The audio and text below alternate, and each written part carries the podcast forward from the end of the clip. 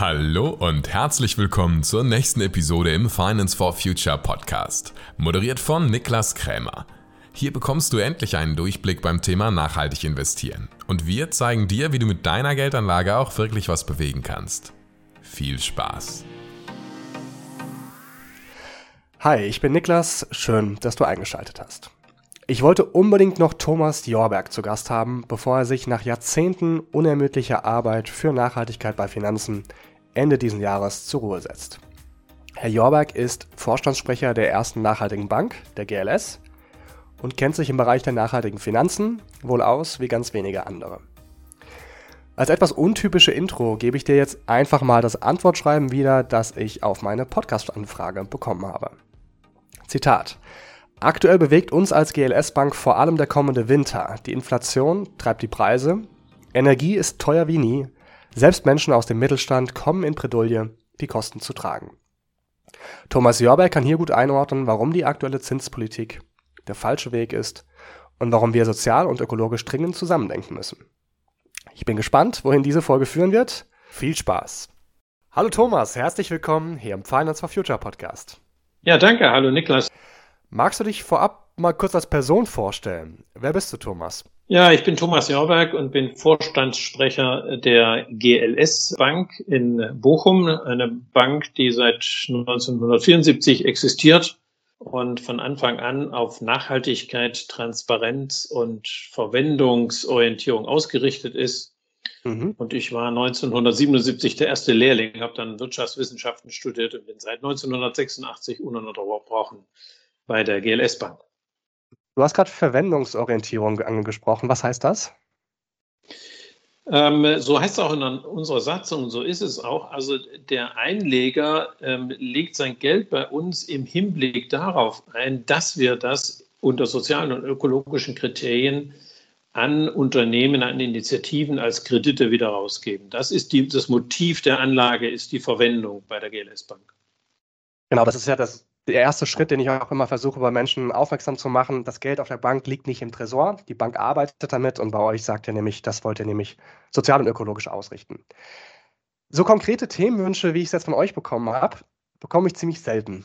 Das zeigt ja aber auch irgendwie, wie nah ihr ja auch an den Menschen dran seid, an der Realität der Menschen und nicht nur in so einer Marketingwelt lebt, von wegen, ja, alles ist gut, wir retten jetzt die Welt, alles ist grün, weil wir wissen alle, es wird ein bisschen knapp. Wir müssen uns ganz schön ins Zeug legen, wenn wir noch Klimawandel und Co. auch aufhalten wollen. Finde ich aber super, dass ihr so ehrlich seid. Wenn es heute um so ganz große Themen geht, wir haben gesagt, Finanzmarktkrisen, Inflation, Zinspolitik, lass uns das Ganze doch mal von vorne aufspannen. Nach der Finanzmarktkrise 2008 ging es ja erstmal ein paar Jahre lang ziemlich, ziemlich gut auf den Finanzmärkten. Dann kam Corona, schnellster Börsencrash ever. Notenbanken haben Milliarden neues Geld in die Märkte reingepumpt, um die Rezession abzuwenden. Hat auch erstmal geklappt, aber natürlich war dann die Resilienz etwas angeschlagen. Der Ukraine-Krieg kam, wir haben das erste Mal Lücken in unseren Regalen, in den Supermärkten, Lieferengpässe global, Energiepreise gehen hoch, zweistellige Inflationswerte. Die Regierungen wollen jetzt die Energiepreise deckeln. Das ist ein ziemliches Durcheinander. Wie hast du so die letzten Jahre einfach wahrgenommen, aus deiner Perspektive? Naja, die Perspektive, die wir in, in der GLS Bank haben, ist natürlich die unserer Kunden auch. Und wir finanzieren ja regenerative Energien. Und da hatten wir in den letzten Jahren einen großen Boom, Gott sei Dank, im Bereich mhm. regenerative Energien. Wir machen das seit 1988, ähm, also haben die ganze Entwicklung regenerativer Energien ähm, äh, mitfinanziert und äh, sind im Bereich des ökologischen Landbaus und von äh, Bio-Lebensmitteln ähm, finanzieren wir und nachhaltiges Bauen äh, und äh, auch viele soziale Projekte und haben da auch erlebt, dass äh, das eine sehr starke Entwicklung war. Mhm. Und ähm, das, äh, ja, das Thema Nachhaltigkeit, das Thema Klimaschutz, das Thema Artenvielfalt tatsächlich in der Mitte der Gesellschaft sowieso, aber auch in der Mitte der Wirtschaft angekommen ist. Und ähm, wir, wir stehen im, mitten in einer Transformation. Und äh, in diese Transformation hinein äh, kam zunächst Corona und jetzt der, der Ukraine-Krieg. Insofern stellen wir uns natürlich schon auch die Fragen sagen wir, der Bitterkeit und diese, dieser, äh, dieser schreckliche Krieg äh, verursacht, ähm, aber eben auch, was macht das eigentlich mit der Transformation, in der wir als Wirtschaft und Gesellschaft global mittendrin stehen. Das sind die ja. Fragen, die uns sehr beschäftigen. Ja, teilweise hat man ja erneuerbare Energien sind jetzt auch Freiheitsenergie. Das ist gewissermaßen ja ein positiver Effekt, der daraus resultiert aus der Ukraine-Situation. Auf der anderen Seite Corona hat man ja immer die Bilder von Venedig gesehen, das erste Mal wieder saubere Flüsse. Es gab ein paar positive Effekte, aber trotzdem sagt man ja auch, Andreas Rickert hat in der vorletzten Podcast-Folge gesagt, dass die SDGs, die Finanzierung dafür, die Financing Gap deutlich gestiegen sei. Würdest du sagen, diese ganzen Turbulenzen waren positiv, dass Menschen irgendwie aufschrecken und merken, hey, wir müssen ja auch was ändern Richtung Nachhaltigkeit, Ökologie? Oder waren die negativ, weil die Leute gesagt haben, boah, wir haben jetzt gerade andere Probleme? Wie nimmst du das wahr?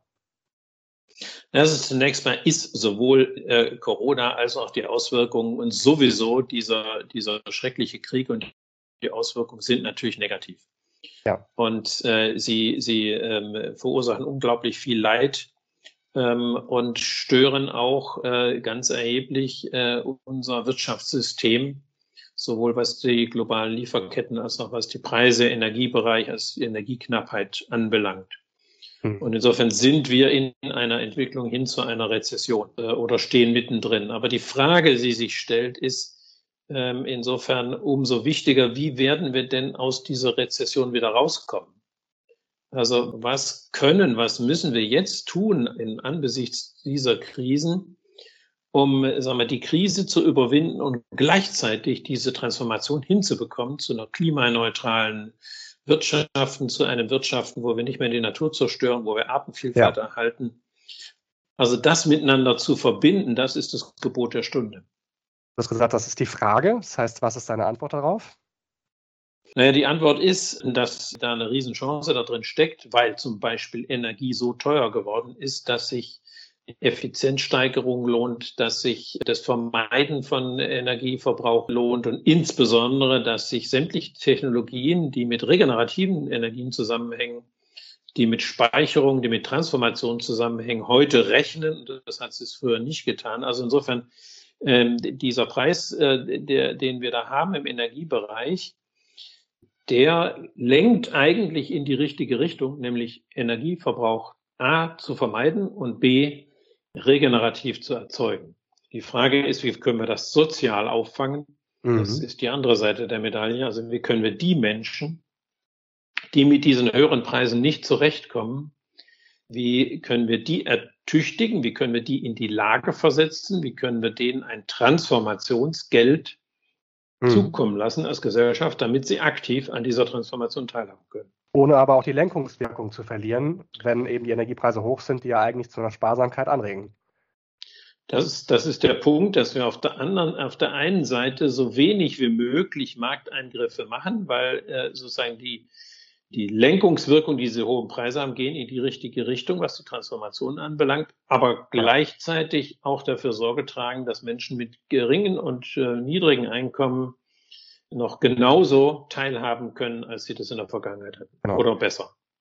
In eurer Antwort an meine Podcast-Anfrage habt ihr auch gesagt, warum die Zinspolitik die aktuelle der falsche Weg ist. Das heißt, warum ist die Reaktion, die wir gerade sehen, das heißt Zinserhöhung, nachdem ja jahrelang sehr viel Geld in den Markt reingepumpt worden wurde. Warum ist das falsch und warum stört das diese Transformation? Ja, wir haben Jahre gehabt, in denen die Inflationsrate äh, niedrig nahe Null war und die ja. Zinspolitik hat durch äh, das Schwemmen mit Geld versucht, die Inflationsrate in Richtung 2% zu bringen und das ist ja jahrelang nicht gelungen. Jetzt kam es aus einer ganz anderen äh, Seite her, nämlich aus dem Krieg, aus der Verteuerung der, der Energie, aus der Störung der Lieferketten, eine Verknappung des Angebots. Und diese Verknappung des Angebots hat zu der Inflation, zu der Preiserhöhung geführt. Und jetzt versucht man mit der Erhöhung der Zinsen die Nachfrage zu drosseln. Das ist der Mechanismus, den man äh, seit Jahrzehnten kannte und angewandt hat also die Nachfrageseite zu steuern über den Zinssatz. Also niedrigen Zins, um die Nachfrage mhm, anzureizen, genau. um eine Inflation zu haben, oder hoher Zins, um die Nachfrage zu dämpfen, damit der Preis wieder nach unten geht. Nur wir haben eine Entwicklung, die kommt rein von der Angebotsseite und nicht von der Nachfrageseite. Und äh, von daher ist das schon der falsche Mechanismus. Und die Wirkungsweise, die wir jetzt schon teilweise erkennen können, ist, dass der hohe Zinssatz die Inflation noch verstärkt. Weil natürlich die Zinsen werden verkalkuliert mhm. äh, in Neuprojekte, in Investitionen, letztendlich in die Preise. Also das wird langfristig Preis steigern. Und soll dieser hohe Zinssatz dazu führen, dass die Nachfrage so weit zurückgeht, dass sie sozusagen den Angebotsrückgang überkompensiert, dann ist sie ja. enorm rezessionsverstärkend. Also ist sie wirksam, was im Moment nicht zu sehen ist, diese Zinssteigerung, dann führt sie nochmal richtig tief in die Rezession. Ist sie nicht wirksam, ist sie geradezu ein Turbo für die Inflation. Ja, das heißt zwei Arten von Inflation. Einmal nachfragegetrieben, einmal angebotsgetrieben. Und wir haben jetzt halt einen, ich sag mal, Ausnahmezustand, dass es halt tatsächlich aus dem Angebotsbereich kommt. Wir versuchen aber als, oder die Politik versucht zu antworten, eben, also die richtige Antwort, aber für das falsche Problem. Weil wir jetzt mit Nachfragesteuerung versuchen, eine angebotsbegründete Inflation auszugleichen. Was wäre denn der bessere Weg? Kann man einfach als Staat sagen, hey, wir erhöhen jetzt das Angebot, wir nutzen, müssen wir eigentlich wieder massiv investieren, in die Wirtschaft reingehen und Angebot schaffen? Also natürlich brauchen wir im Moment gewisse Rahmenbedingungen, um, sagen wir, die Energiepreise nicht so weit explodieren zu lassen, dass tatsächlich Grundversorgung gestört wird und dass äh, ganze Industriezweige ganz verschwinden. Also es braucht schon Rahmenbedingungen, aber es braucht keine so tiefen Eingriffe, wie sie im Moment versucht werden, sondern was es braucht, ist, dass die mit geringen Einkommen gestützt werden und es ist leider ja ein nicht unerheblicher Teil der Bevölkerung. Ja. Und das wird in Bezug auf die Grundbedürfnisse die Nachfrage stabilisieren und das heißt, dass die Menschen auch nach wie vor sich mit ja. Grundgütern mhm. versorgen können. Und ansonsten ist es unvermeidbar, dass eine solche Transformation, die wir vor uns haben, die unsere gesamte Industrielandschaft verändern wird, weil sie CO2-neutral werden muss, die wird nicht vonstatten gehen, ohne dass es da auch krisenhafte Erscheinungen gibt, ohne dass bestimmte äh, Unternehmen und Produktionsverfahren eben verschwinden und neue entstehen. Also das war eigentlich schon immer klar, dass mhm. diese tiefgreifende Transformation, die wir jetzt in sehr kurzer Zeit machen müssen, weil wir es über Jahrzehnte versäumt haben, das langfristig zu machen, dass die durch eine Krise hindurchgeht, das ist, denke ich, jedem klar, der sich damit näher beschäftigt hat. Und insofern geht es im Moment vor allem darum, wie kommen wir aus der Krise nachher raus, genau. transformiert, sagen wir mal, als klimaschonende Wirtschaft und als äh, Artenvielfalt stützende Wirtschaft. Das ist der Kern der Frage und nicht, wie vermeiden wir die unvermeidbare Rezession, ja. vor der wir stehen. Vielleicht noch allerletzte Frage zu diesem Themenbereich so Zinspolitik. Warum glaubst du, warum wird gerade so geantwortet auf dieses Problem, obwohl es offensichtlich ja falsch ist? Liegt das einfach daran, dass wichtige EntscheidungsträgerInnen anders denken und sagen, nee, das ist nicht angebotsbegründet? Oder hat da jemand vielleicht auch einen Vorteil daraus? Warum reagiert man gerade so darauf?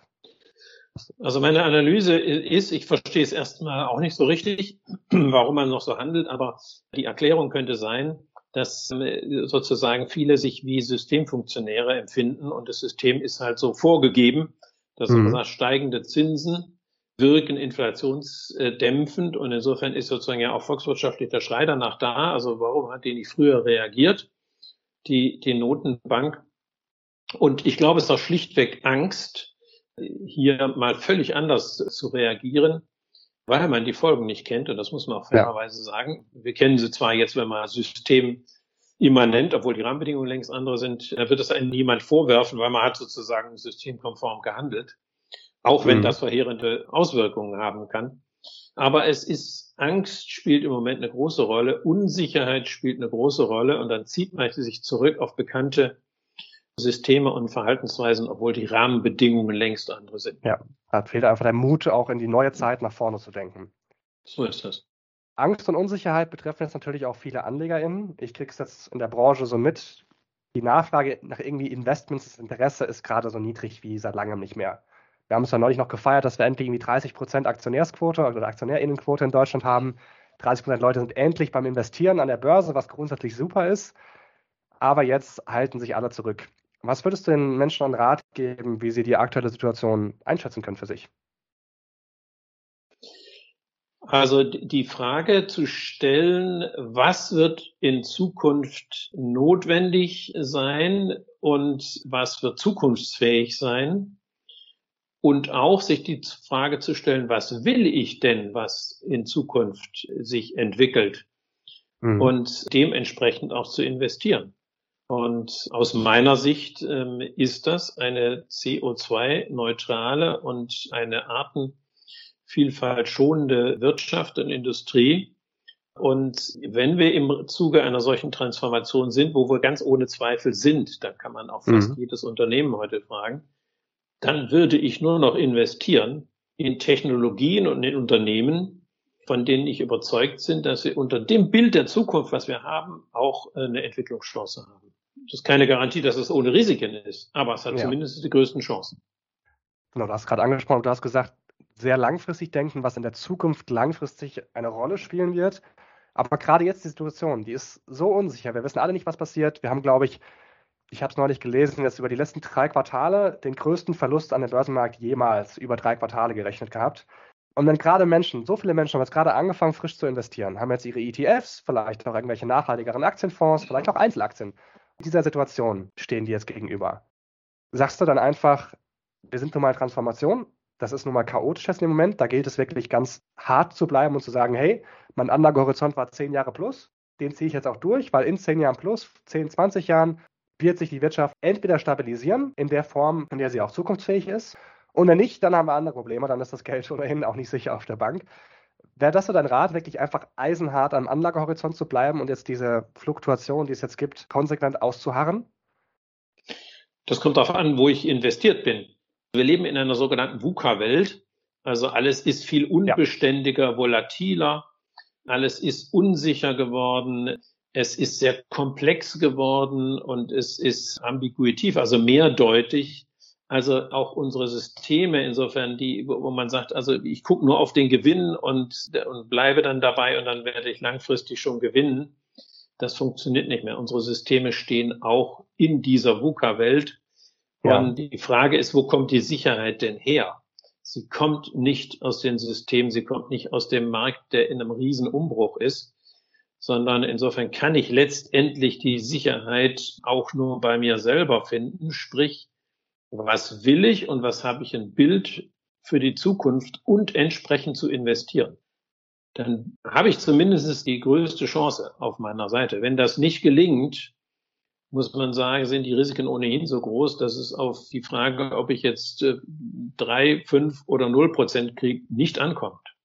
Ja. Und das ist auch die eigentliche Triebfeder der, der Transformation, dass die Risiken eben heute auch materiell nah sind, auch in der Finanzwelt. Mhm. Also wer in fossile Energien investiert, hat ein hochausfallgefährdetes Investment. Selbst wenn die jetzt nochmal für ein halbes Jahr oder ein Jahr boomen sollten. Aber langfristig hat jemand, der in fossile Energien unmittelbar oder mittelbar investiert, ein extrem hohes Ausfallrisiko. Ja. Also sozusagen, das ist das, sagen wir, dass sich das verändern wird. Und dazu kommt natürlich noch das Ausfallrisiko, was ich habe durch die physischen Erscheinungen, also durch Stürme, Brände, Klimaerhitzung und so weiter.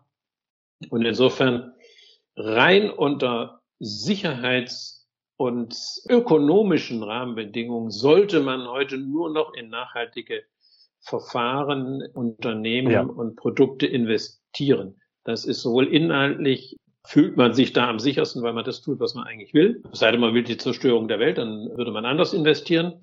Ähm, aber wenn man das nicht will, dann ist man da inhaltlich auf der richtigen Seite und heute auch, beziehungsweise in Zukunft auch ökonomisch. Ja, als Beispiel, der Singapur-Staatsfonds, der sechstgrößte Staatsfonds der Welt, hat vor fünf, sechs Wochen auch verkündet, dass die ihr CO2-Exposure, also die Aussetzung gewissen CO2-intensiven Technologien und den Risiken damit verbunden um 50 Prozent reduzieren wollen, weil sie wirklich sagen, hey, wir wollen das Vermögen unserer Staatsbürger nicht diesem Risiko aussetzen. Das heißt, auch die Profis reagieren auf dieses Risiko.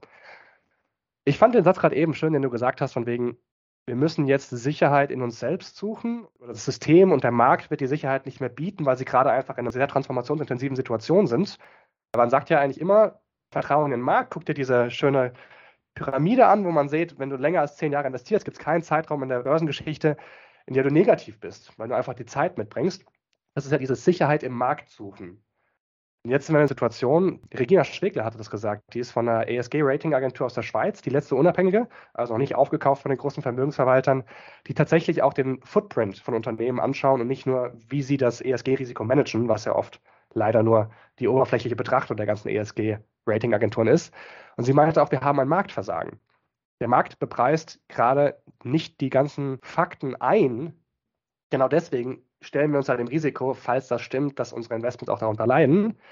Aber das passt ja auch dazu, von wegen, die Sicherheit im Markt ist vielleicht nicht mehr so idiotensicher zu suchen wie die letzten 80, 120 Jahre, sondern der Markt wird massiver transformiert werden, als es je bisher durchlitten hat. Und da gilt es auch, sich vielleicht ein bisschen auszurichten nach. Und Sicherheit in sich selbst zu suchen, das klingt so ein bisschen fast schon nach einer Glaubensfrage. Aber investieren ist ja eigentlich nicht Glauben. Nein, es ist keine Glaubensfrage, jedenfalls nicht so, dass man sagen kann, das lässt sich nicht gut begründen und ist auch rational. Aber die Sicherheit liegt in einer positiven Zukunft und nicht in der Vergangenheit. Ja. Und wir leben in einer Zeitalter, wo jetzt nicht nur Produktionsverfahren, damit sie CO2-neutral sind, geändert werden, sondern die Systeme auch. Also die Systeme haben uns dorthin gebracht, wo wir heute stehen, in einer Welt, in der wir die Natur und das Klima zerstören und zum Teil auch uns selbst zerstören, siehe Krieg. Und eine Zukunft kann nur in einer friedensstiftenden Wirtschaft und in einer Klima- und Artenvielfalt unterstützenden Wirtschaft liegen. Insofern ist es auch nur sinnvoll, in diese Richtung zu investieren. Im Übrigen, das müsste eigentlich viel deutlicher öffentlich gemacht werden. Die Europäische Zentralbank ist ja gleichzeitig auch die Bankenaufsicht. Mhm. Sie sagt, die Banken müssen die physischen und die transitorischen Risiken messen, erfassen, berücksichtigen und müssen dafür Risikotragfähigkeit vorhalten.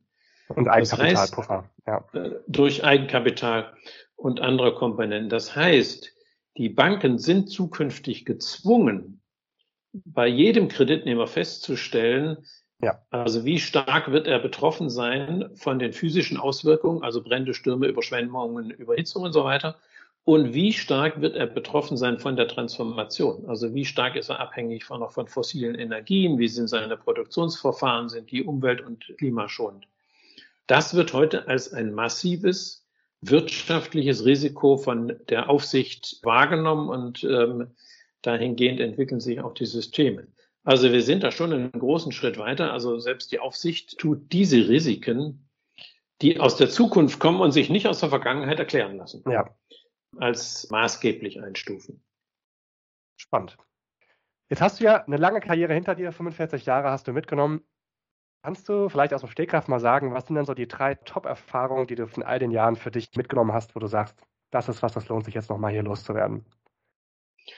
Also die eine Erfahrung ist ja, dass sich das, was wir von Anfang an gemacht haben, nämlich dass die Verwendungsorientierung unter sozialökologischen Kriterien sich durchsetzt und heute sich zum Mainstream entwickelt. Das ist die eine. Mhm. Und dass es sehr, sehr lange dauert, ist die andere Erfahrung, die wir auch gemacht haben. Also es lohnt sich, Dinge anders zu machen, auch über Jahre zunächst mal wieder den Mainstream. Wenn man auf der richtigen Seite liegt, wird sich das in die Richtung entwickeln. Und das andere ist auch, dass die Sachen das im Endeffekt doch wesentlich schneller gehen, als man sie sich vorgestellt hat. Also was wir in den Ende der 80er, Anfang der 90er Jahre in regenerative Energien eingestiegen sind, da galt das als komplett ausgeschlossen. Das ist äh, mhm. äh, irgendwas, das ist äh, Ananasszüchten in Alaska, ist, ist Photovoltaik und Wind ist ein technisches Fiasko, das lässt sich gar nicht beherrschen. Heute liegen wir bei äh, über 40 Prozent. Griechenland äh, hat jetzt regenerative Energie. 100 Prozent Energienetz über Erneuerbare gedeckt für fünf Stunden. Ja, also bei in windstarken Zeiten sogar 100 Prozent. Ja, das gab es ja. auch bei uns schon mal das hätte niemand vorausgesagt vor 20, 30 Jahren, dass das mal eine solche Entwicklung hat. Auch ich nicht. Ja. Also im Endeffekt ist es dann doch wesentlich schneller gegangen, als wir uns vorstellen können. Insofern, das ist auch die Erfahrung, die man aus der Vergangenheit eigentlich lernen kann. Die einzige, die man mitnehmen sollte, wirklich, dass Entwicklungen sehr, sehr viel schneller gehen können, als wir sie erwarten und dass wir heute eigentlich durch die Digitalisierung, durch die Technisierung, durch die Forschung, durch die Wissenschaft und viel auch durch die Praxis wissen, es geht CO2-neutral. Es geht eine Landwirtschaft, die ökologisch ist. Äh, und das lässt sich sehr, sehr viel schneller umsetzen. Das ist einmal die positive Lehre, die ich aus den letzten 40 das Jahren. Das macht Mut.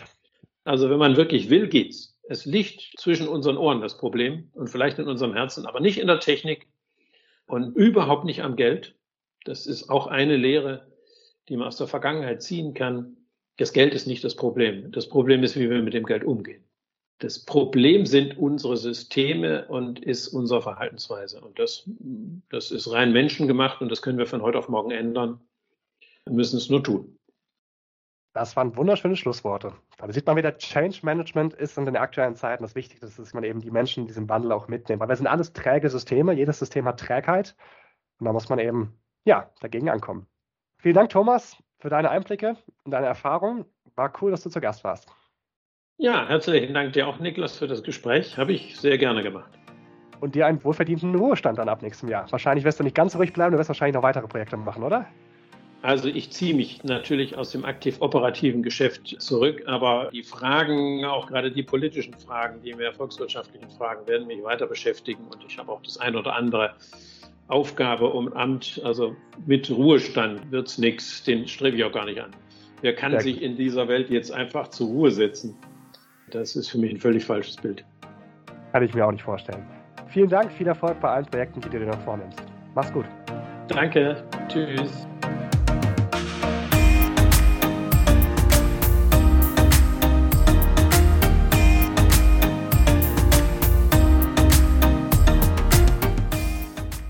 Das war die heutige Folge des Finance for Future Podcasts. Vielen Dank, dass du dabei warst.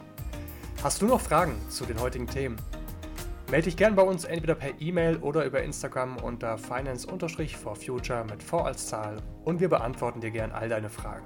Wir freuen uns natürlich auch über deinen Support, wenn du uns dort folgst. Wir bringen jede Woche Content rund ums Thema finanzielle Bildung und nachhaltiges und wirkungsorientiertes Investieren, was übrigens auch das Zentrum unserer Beratungsarbeit ist. Wenn du dich also in deinen persönlichen Finanzen besser und nachhaltiger aufstellen willst, komm gerne auf uns zu. Wir beraten als unabhängige Makler ganzheitlich von Vermögensaufbau und Altersvorsorge bis hin zu Absicherungsthemen wie Berufsunfähigkeit und Haftpflichtversicherung. Wenn du dich lieber selbst um deine Finanzen kümmern willst, sind vielleicht unsere Spezialpodcast-Folgen etwas für dich. Abonniere uns dazu einfach unter dem Link in den Show Notes. Hier hören wir uns in ein, zwei Wochen wieder mit dem nächsten spannenden Thema im Finance for Future Podcast. Bis dahin.